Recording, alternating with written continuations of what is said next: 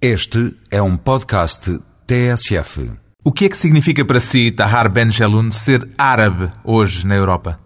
Ça signifie être quelqu'un dans une situation difficile. Significa ser alguém que está numa situação difícil. Num texto que escrevi recentemente, conto como em março de 2005 fui convidado para ir à Universidade de Princeton para dar umas conferências. Cheguei a Nova York e fiquei retido durante 45 minutos apenas porque o meu nome é árabe e tenho um passaporte europeu. É a sina de todos os árabes ao chegarem a outros países. Somos suspeitos apenas com base no nosso nome e na nossa aparência física. Uniquement sur notre nom et notre apparence.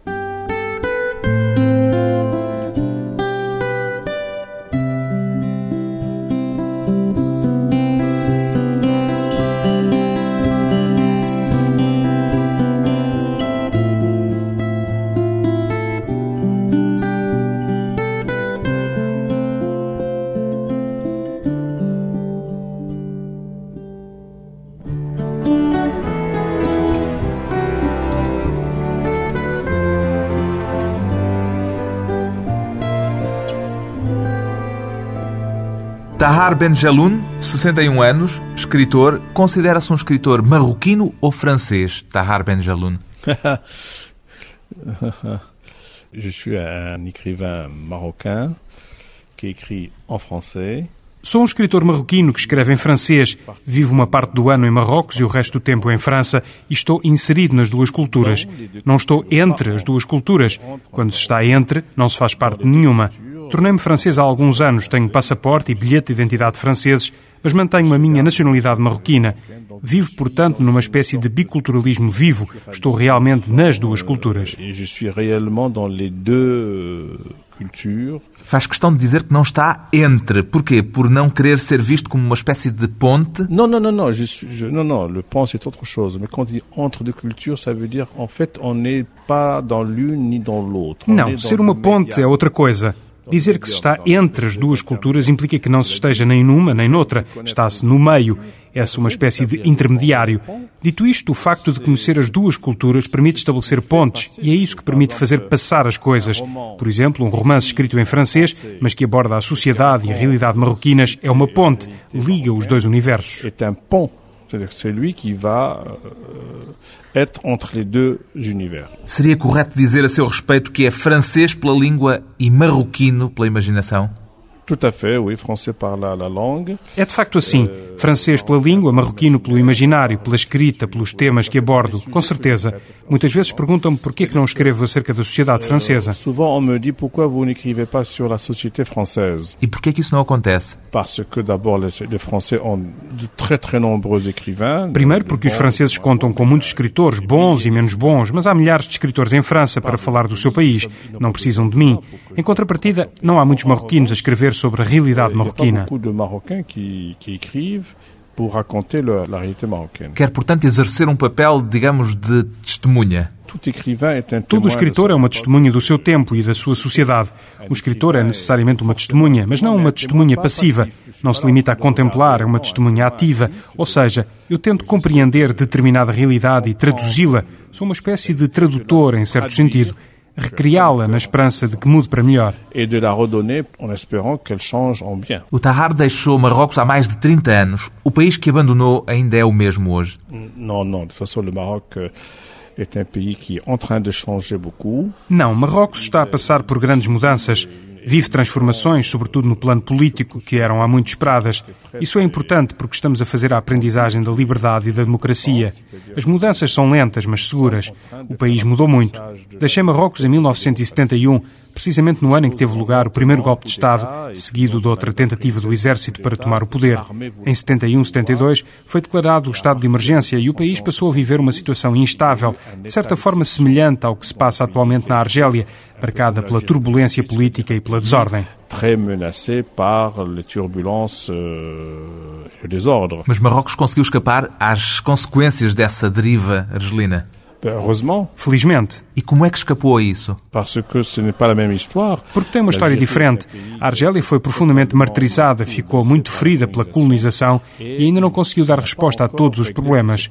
Desse ponto de vista, a Argélia era mais frágil.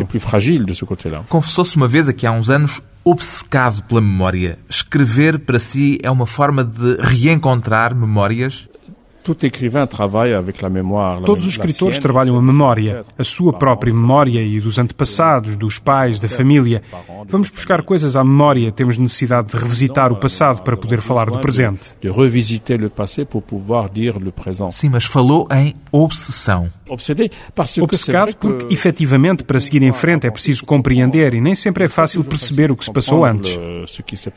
Pois bem, de Tahar Ben Jaloun acabam de sair agora dois livros em tradução portuguesa, Amores Feiticeiros e O Escrivão Público, um livro em que conta as suas memórias pessoais. O que é que o levou a escrever este romance autobiográfico, Tahar Ben Jaloun? C'est un récit semi-autobiographique. Tout, tout, ce que je raconte dans ce livre n'est pas vrai, mais bon, il y a des, des passages qui sont vrais. É uma narrativa semi-autobiográfica. Nem tudo o que narro neste livro é verdadeiro, mas algumas passagens referem-se a factos reais. Já lhe chamou até autoficção. Autoficção, parce qu'à l'époque, il y a très longtemps, il y a 25 ans... Autoficção porque, na altura, há 25 anos, queria fazer o ponto da situação sobre a minha escrita, a minha vida. Nessa altura, em vez de ir fazer psicanálise, em vez de me entregar a um psicanalista, dediquei-me à escrita e isso ajudou-me. Livré à l'écriture et ça m'a aidé. Qual é que é a percentagem de verdade e a percentagem de ficção? oh, avoir... Uh... 50-50, je pense. Creio que devem estar ela por ela. Qualquer escritor, ao contar, ao contar-se a si próprio, tem inevitavelmente de inventar, porque a realidade escapa-nos. Por exemplo, quando falo da minha chegada a Paris em 71, era tal como havia em 1981, mas se fosse hoje, contaria isso de forma diferente. Mais aujourd'hui, si je dois la raconter, je la raconterai différemment. Escreve, portanto, sobre a memória, mas também, já disse uma vez, que não tem memória. Foi uma provocação? Não, c'est-à-dire que je ne cultive pas... Não. O que queria dizer é que não alimento um interesse particular pelo meu próprio trabalho. Esqueço os meus livros, não me interessa impô-los, nem me interessa estar sempre a falar deles. Apago-me. Por vezes citam-me determinada passagem e dizem-me escreveu tal coisa, não está nada mal. Mas nem me lembro de a ter escrito. Aprendi, portanto, a guardar uma certa distância entre mim os meus livros. E é o que deviam fazer todos os escritores, porque um romancista que se cola aos seus livros acaba por se tornar um estorvo, impede o livro de ter vida própria. a ses livres devient encombrant, ils empêchent les livres d'exister. Sonhos, delírios são uma presença constante na sua obra, nos seus vários livros. É um desejo de escapar, de fugir? Não se trata de escapar. O sonho é parte da realidade. Uma parte do sonho em nós é, por vezes, uma maneira de apreender a realidade. Será uma espécie de desejo de liberdade? Claro que sim. Um desejo de liberdade passa-se pelo sonho e o sonho é um acordo com o real. É verdade que a presença do sonho é de grande importância na cultura árabe? Disons que no mundo árabe il y a une tendance euh, Digamos que no mundo árabe há uma tendência de esperar por uma vida melhor. A situação, a condição humana no mundo árabe é muito difícil, portanto as pessoas procuram um refúgio na religião, no irracional, na magia, como nos casos que conto no livro Amores Feiticeiros. Há uma tendência para apagar as dificuldades através do recurso ao sonho. Effacer as dificuldades par le recours à la rêverie. Poder-se a falar de um gosto na cultura árabe por algo de vago e equívoco? Não, le rêve n'est pas flou. Le rêve c'est quelque chose de très précis. Hein, pas... Não, o sonho não é evanescente, é muito preciso. Bem, depende dos sonhos. Bom, je parle pas du rêve euh, freudien. Não me refiro ao sonho freudiano, o sonho que implica o inconsciente. O sonho é uma espécie de nova realidade trabalhada e transformada pelo ser humano. Não se trata de imaginar um mundo inexistente, mas sim coisas possíveis. Todos sonhamos com a liberdade e a democracia, tal como os portugueses sonharam com a democracia e a liberdade até a alcançar em 1974. Esse sonho não é forçosamente algo de evanescente. Perguntei-lhe isso porque encontrei um texto dos editores de um dos mais importantes romances da literatura árabe, Nejma, do argelino Kateb Yassin, em que eles, na altura em que o livro foi publicado, diziam o seguinte: O pensamento europeu orienta-se numa duração linear. O pensamento árabe evolui numa duração circular, onde cada desvio é um regresso, misturando o futuro e o presente na eternidade do instante. Concorda com esta distinção entre a cultura árabe e a cultura ocidental, com mais de 40 anos? Tout à fait, ça c'était très bien vu. Euh, Totalmente. Isso foi muito bem observado. Nedjma foi publicado em plena Guerra da Argélia e os leitores franceses não estavam suficientemente preparados para entrar no universo de Kateb Yassine, que era um poeta magnífico e que espantou toda a gente com este romance. Não conta uma história de um modo simples, linear, contada de uma forma complexa, com recuos ao passado. É uma história em que o presente e o futuro se conjugam. É uma obra verdadeiramente extraordinária. Esse pensamento circular é realmente uma característica da cultura árabe? Pas forcément circulaire, mais disons complexe et, et qu'il y a une liberté avec le temps. Não é necessariamente circular, digamos que é complexo e que toma liberdades com o tempo. Eu próprio tenho dificuldade em conjugar os tempos, em fazer a concordância entre eles. Começo uma frase com o presente, acabo-a com o pretérito ou vice-versa. Por vezes os revisores dizem-me que é preciso emendar, mas eu digo-lhes que a personagem é mesmo assim, vive simultaneamente no passado e no presente. Então poderá dizer-se que, pelo menos na sua escrita, continua a ser hoje mais árabe do que europeu? Ah. Totalmente. Sou um escritor árabe nesse sentido. Do Ocidente ganhei o rigor da escrita, as influências de James Joyce, de Beckett, de Roland Barthes, de Kafka, desses escritores. Daí que seja necessariamente um escritor que se alimenta da cultura ocidental, mas muito enraizado na cultura árabe. A escrita dos seus livros é extremamente clara, mesmo quando narra coisas bem pouco claras. É um estilo premeditado? C'est-à-dire que mon but, mon objectif, c'est d'arriver à raconter une histoire. O meu objetivo é conseguir contar uma história de maneira complicada, mas compreensível. É sempre difícil conseguir tal coisa. Costumo dar o exemplo do realizador japonês Ozu, que filma coisas muito simples da vida cotidiana, mas com uma simplicidade e modéstia extraordinárias. Para conseguir chegar a essa modéstia extraordinária, é preciso ser um grande realizador. A simplicidade como uma porta de acesso ao que há de mais complexo. Depois de um breve intervalo, regressamos com o escritor marroquino de expressão francesa Tahar Benjeloun, a poesia e o empenhamento social.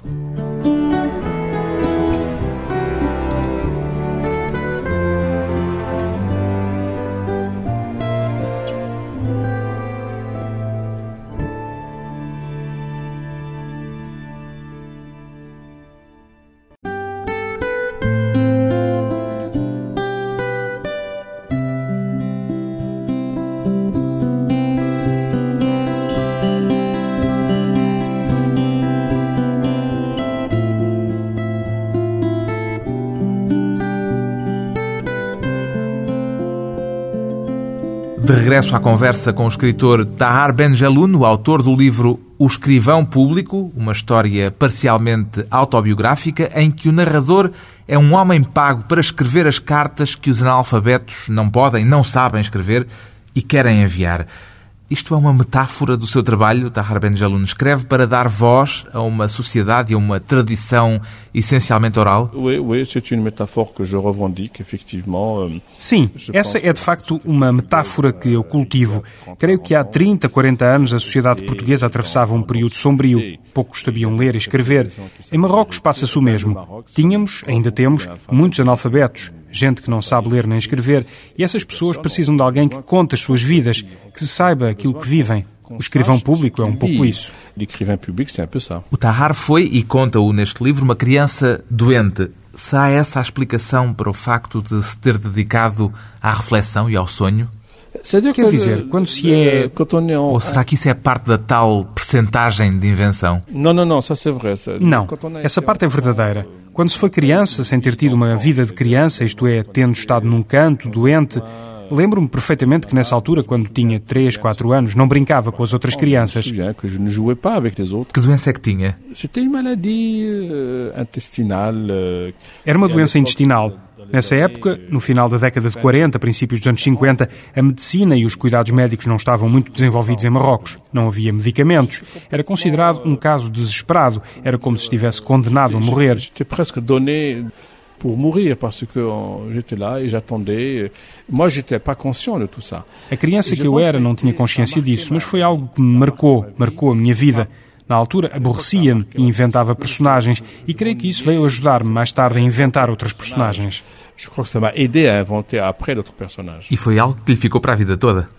Mais j'avais pas de quand j'étais euh, beaucoup plus tard. Mas muito depois, 20 anos mais tarde, Eu não tinha a ambição ou a vocação de me tornar escritor.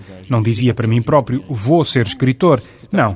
Isso aconteceu-me por acaso. Quando me tornei vítima da repressão em Marrocos, tornou-se necessário dar testemunho, escrever sobre isso. Começou por escrever poesia. Esses inícios poéticos ainda marcam a sua escrita? Mas a poesia toujours lá je pense que c'est a poesia continua cá. Considero-a essencial, muito essencial. É a poesia que há de ficar, não o resto, seguramente. C'est le mystère. C'est un mystère qui nous dit l'incompréhension du monde.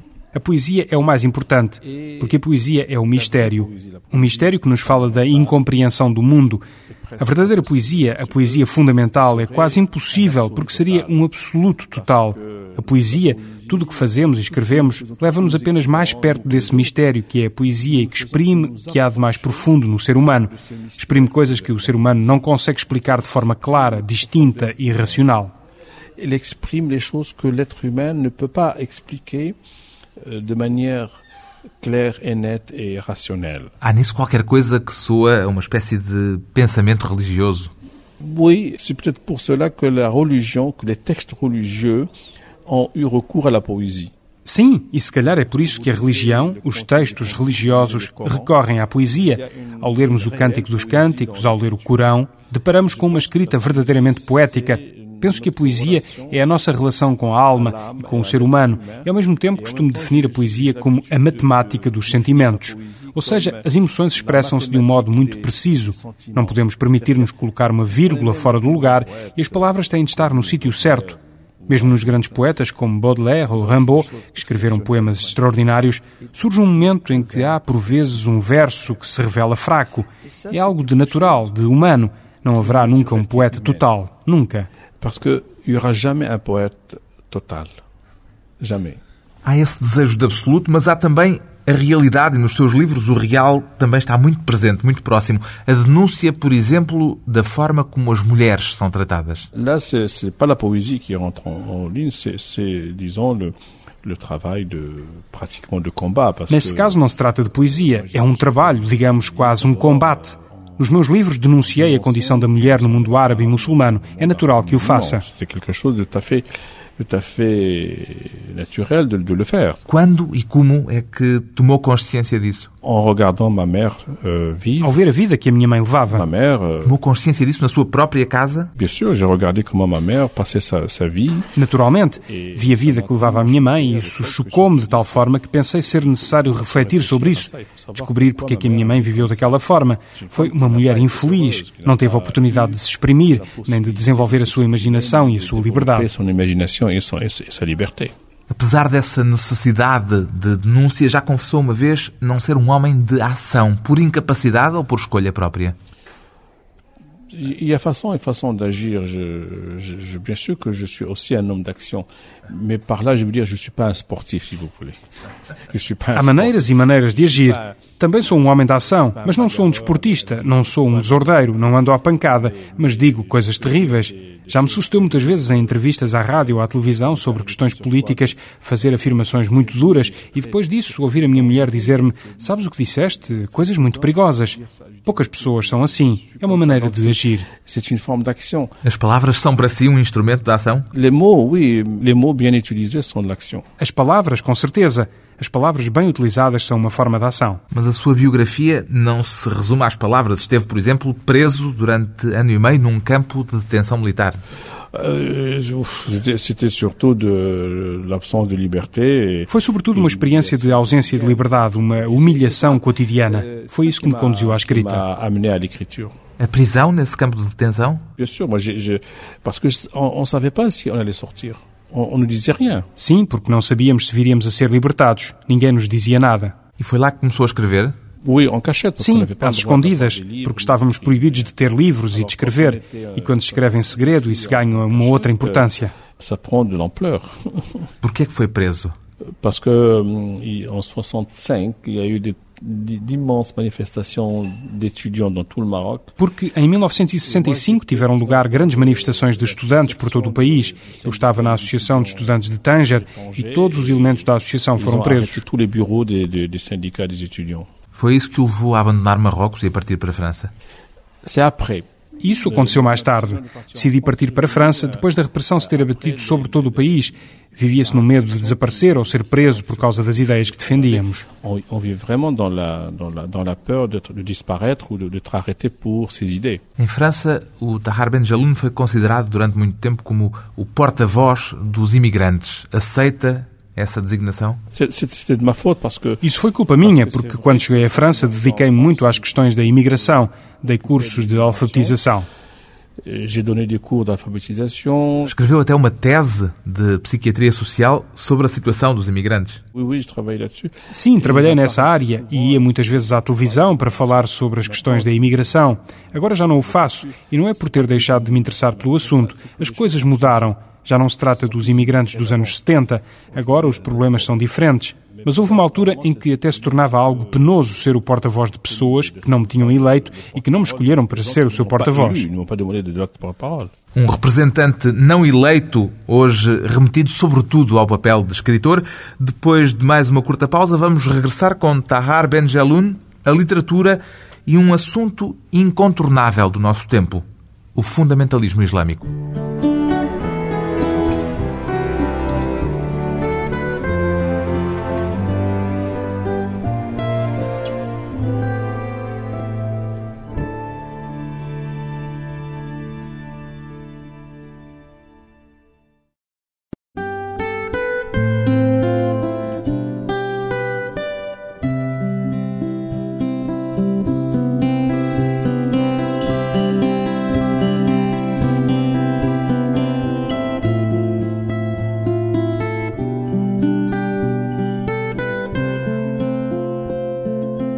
Convidado hoje para a conversa pessoal e transmissível, o escritor marroquino Tahar Ben Jaloun, quando se estabeleceu em França, escreveu uma tese de doutoramento em psiquiatria social sobre a miséria sexual dos imigrantes marroquinos. Há alguma coisa em comum entre a psicologia e a literatura, Tahar Ben Jaloun?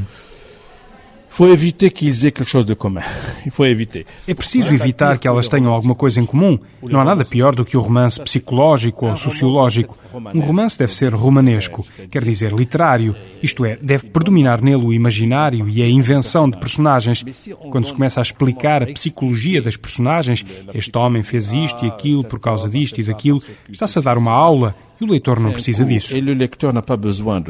Mas não será o desejo de mergulhar na alma humana um elemento comum à literatura e à psicologia? Isso é C'est-à-dire outra coisa. Mergulha-se na alma humana, contando a alma humana. Ela não se explica. É preciso desconfiar de quem tem explicações para tudo. Il faut se méfier des gens qui donnent des explications à tout. Bem, a psicologia serve justamente para explicar Non, la psychologie, c'est, ça, Não. A psicologia serve para construir ou desconstruire a personagem. Nunca escrever ele disse isto porque fez aquilo devido àquela situação. Isso é de evitar. Eu, pelo menos, fujo a isso. Disse uma vez que um dia havia de deixar de escrever histórias para passar a viver. Era uma brincadeira? Un peu, oui, parce que j'arrête pas. Je, je- quand je n'écris pas, je suis très malheureux. J'ai toujours besoin d'écrire.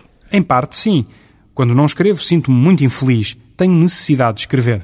Mas isso quer dizer que escrever não é viver plenamente? Être complète. Non, pas du tout. Não, Mais- não pode ser viver plenamente, de maneira nenhuma.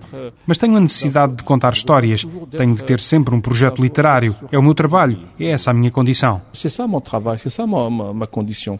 O terrorismo de origem islâmica tornou-se uma questão fulcral nos nossos dias. Qual é a sua apreciação deste fenómeno? Quand on parle de terrorisme, Quando se fala de terrorismo, deve-se falar também dos que matam sob a bandeira do Estado. O maior terrorista atual é, na minha opinião, George Bush. moi je considère qu'aujourd'hui, le, le plus grand terroriste euh, qui fait du terrorisme, c'est George Bush. São situações comparáveis, no seu entender? Non, je dis, c'est- lui, il, il, il, est, il est terroriste, c'est-à-dire, Não. Digo que ele é terrorista, isto é, a política de Bush no Iraque provocou a morte de dezenas de milhares de pessoas inocentes. Não eram nem terroristas nem militares. Trata-se de populações civis. qui ne sont ni des, a- ni des ni terroristes, ni des militaires. Morrem inocentes todos os dias por causa da invasão e ocupação do país. Acontece ainda que a política desse senhor permitiu ao terrorismo internacional, com o qual colaborou em dada altura, Bin Laden foi aliado dos americanos, encontrar a possibilidade de se expandir e multiplicar. eh bien, le terrorisme a trouvé la possibilité de, de se répandre et de se multiplier. Dizendo isso, não está a explicar e também a justificar, em certo sentido, o terrorismo? Non, c'est absolument injustifiable. Je ne peux jamais justifier. Não, é absolutamente injustificável. Nunca poderei justificar o terrorismo. Digo simplesmente que condeno absolutamente qualquer ato terrorista, seja qual for, venha dos palestinianos ou dos israelitas, de Bin Laden ou de Bush. Condeno-os total e absolutamente. Claro que condeno os kamikazes, os que fazem explodir carros armadilhados, como aconteceu em Sarajevo durante a guerra. Foi horrível. Mas também é preciso saber a quem é que essa gente, quem é que os provocou. C'était horrible. Mais il faut aussi savoir à qui ces gens-là, euh, qui, qui les a provoqués aussi. Acha que aquilo que se está a passar é uma resposta a uma provocação? Non, non, on n'est pas dans une espèce d'équilibre. C'est pas vrai. Não, não se trata de equilibrar a balança. É mentira. Mas para lutar contra o terrorismo não era preciso invadir o Iraque. Para lutar contra o terrorismo é preciso retirar aos terroristas as razões, razões entre aspas, que invocam para praticarem o terrorismo, a paz e a justiça devidas ao povo palestiniano, aos povos árabes, etc. Ah. Mas o 11 de setembro em Nova Iorque aconteceu antes da guerra do Iraque. Com certeza, mas o 11 de setembro foi uma tragédia em que não morreram apenas americanos, também houve estrangeiros entre as vítimas. Antes do 11 de setembro ocorreram outros atentados terríveis motivados pela mesma ideologia, no Egito, no Iémen, na Arábia Saudita. O terrorismo ceifou vidas inocentes. O que é que move essa ideologia? Alors moi, je ne peux pas répondre parce que tout ce que je sais, c'est que c'est quelque chose qui est terrible. Não lhe posso dar uma resposta. Sei apenas que é algo de terrível. São pessoas com dinheiro, que têm meios e que possuem uma técnica extraordinária para transformar o momento de vida em momento de morte. Não consigo compreender. Por exemplo, um jovem iraquiano, ou sírio, ou jordano, ou um jovem marroquino podem sacrificar a sua juventude, os seus 20 anos, colocando um cinto de bombas e fazendo-se matar num café ou numa pizzaria. É algo que não percebo.